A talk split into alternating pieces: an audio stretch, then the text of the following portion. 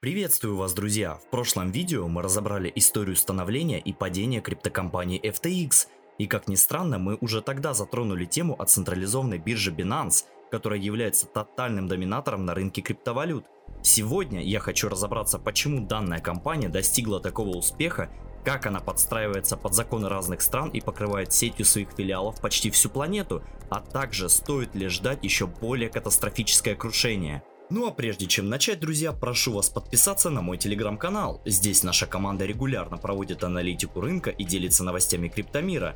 Ссылка на канал будет в описании под роликом.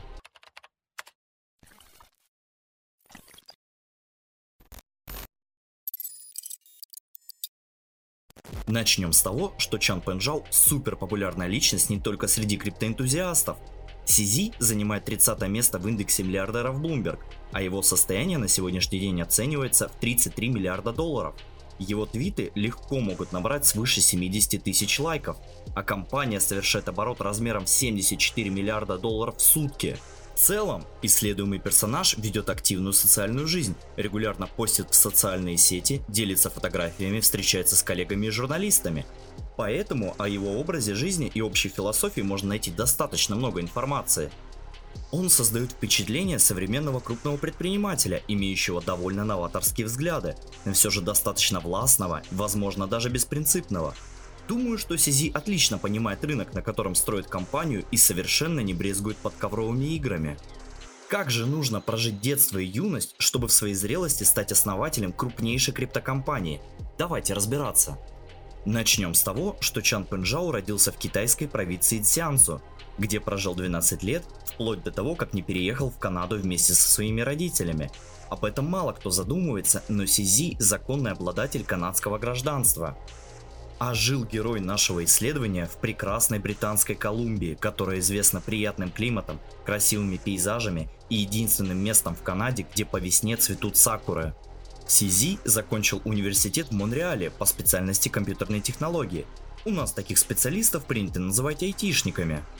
Стажировку после университета Чан Пенджау проходил в токийской фондовой бирже. Здесь он разрабатывал ПО для составления торговых ордеров.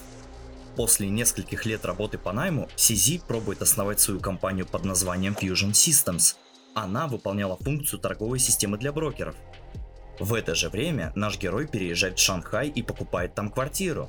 Он участвует в разных проектах, скорее всего накапливает деньги и строит связи с начинающими криптоэнтузиастами. Известно, например, что Сизи был частью первой команды Blockchain Info и занимал должность технического директора OKCoin. В 2015 году Чан Пенджао продает свою квартиру, чтобы купить на эти деньги биткоины. Да, Сизи тот самый сумасшедший парень, который заложил все имущество ради крипты. Если вы смотрите это видео, то наверняка встречали мемы про продажу машин, дач и квартир в пользу крипты. И обычно герои этих анекдотов представляются нам как фанатичные дурачки. Как оказалось, один из таких парней и возглавляет Binance. А если без шуток, то вы должны понимать, что Сизи уже много лет находится в рынке, хорошо его чувствовал, имел связи в крупных компаниях, скорее всего, пошел на такой шаг осознанно и четко понимая, что он делает – если посмотреть на график и предположить, что CZ купил биткоин в том же 2015 году, то его средняя цена закупки равна 350-400 долларов, а уже в 2017 году главный герой этого видео основывает Binance, самую крупную криптобиржу на сегодняшний день. Давайте снова откроем график и посмотрим, по какой цене CZ мог продать свои биткоины, чтобы потратить их на такую дорогую игрушку. В начале 2017 года цена на биткоин равнялась 1000 долларов, а в конце достигла почти 20 тысяч. В общем, можно только предположить и содрогнуться от мысли, как хорошо купились его инвестиции. Ну а теперь подходим к главной части нашего видео.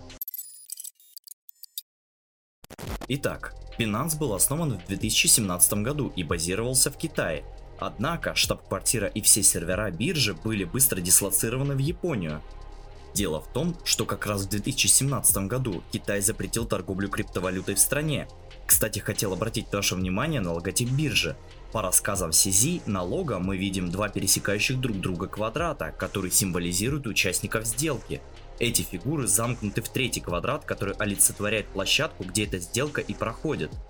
В общем, логотип получился действительно практичный и довольно простой. Итак, Почти сразу после запуска биржи компании удалось привлечь инвестиции на 15 миллионов долларов. Это помогло к началу следующего года сделать из Binance крупнейшую криптобиржу в мире. В первые два года компания расширяла свое влияние, открывала офисы на Мальте и Бермудских островах, создала якобы независимую организацию в Европе, а также вместе с другими биржами участвовала в разработке стейблкоинов. Сегодня это уже сложно представить, но до 2018 года не существовало ни одного стейблкоина, и покупка-продажа токенов была возможна только за цифровой доллар. А весной 2019 года Binance столкнулись с первым серьезным кризисом. По официальным сообщениям, хакеры украли у компании 7000 биткоинов на общую сумму 40 миллионов долларов.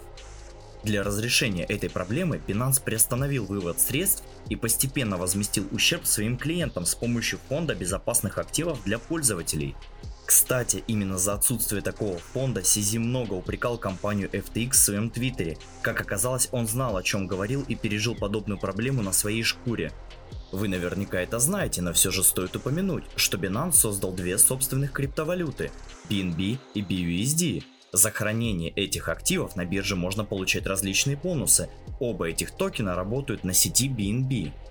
Кстати, хочу отметить, что это одна из самых дешевых и быстрых сетей. Почти все криптовалюты, которые мне довелось переводить, имеют самую низкую комиссию именно в этой сети. И еще один интересный нюанс, который вы могли пропустить. Внутри биржи пользователи могут абсолютно бесплатно осуществлять переводы по, например, адресу электронной почты. Итак, с 2020 по сегодняшний день Binance расширял свое влияние и инвестировал очень много денег. К примеру, выкупил крупнейший стартап под названием CoinMarketCap. Если вы работаете в криптовалюте больше одного дня... Я работаю в криптовалюте. Где вы работаете? В криптовалюте.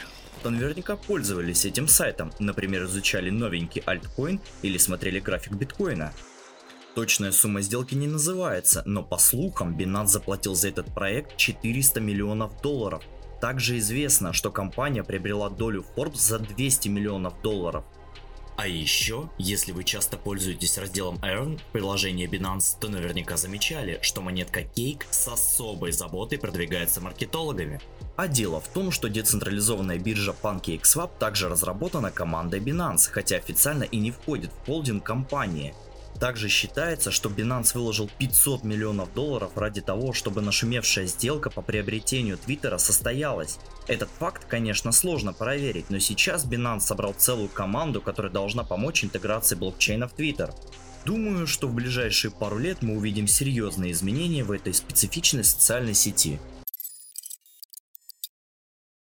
После краха компании FTX каждый пользователь криптовалюты задается вопросом, а ждать ли крушения Binance? Можно ли доверять бирже только потому, что она крупная и многопользовательская? И что сделать, чтобы себя обезопасить? Прежде чем начать подробный анализ этих вопросов, я хочу отметить, что разрушиться и обанкротиться может абсолютно любой проект. Делать ставку только на одну биржу, мягко говоря, иррационально. Другой вопрос, какова вероятность кризиса Binance и есть ли для этого предпосылки? Давайте разбираться. Итак, начнем, пожалуй, с того, что Binance пережил одну крупную атаку и множество более мелких. О первой мы уже поговорили, она случилась в 2019 году. А вот менее значительная хакерская атака размером на минуточку в 100 миллионов долларов произошла буквально в октябре этого года. Какую-то часть активов удалось заморозить, но все же Binance обычно возмещает такие потери с помощью своего фонда. Средства в этом фонде накапливаются за счет комиссии, получаемой биржей. Обычно атаки совершаются именно на мосты в сети BNB Chain, так как это самое уязвимое место. В целом мы можем сделать вывод, что компания не способна защитить пользователей от кражи, но все же решает эту проблему другим способом. Следующий момент, который стоит осветить, касается того, что Binance находится под следствием. Такие сообщения появились еще в 2021 году. Утверждалось, что налоговая служба и Министерство юстиции подозревают Binance в отмывании денег и налоговых правонарушениях. До сих пор не было никакой информации по продвижению или прекращению дела, поэтому ситуация находится в подвешенном состоянии и сейчас сложно предположить ее исход.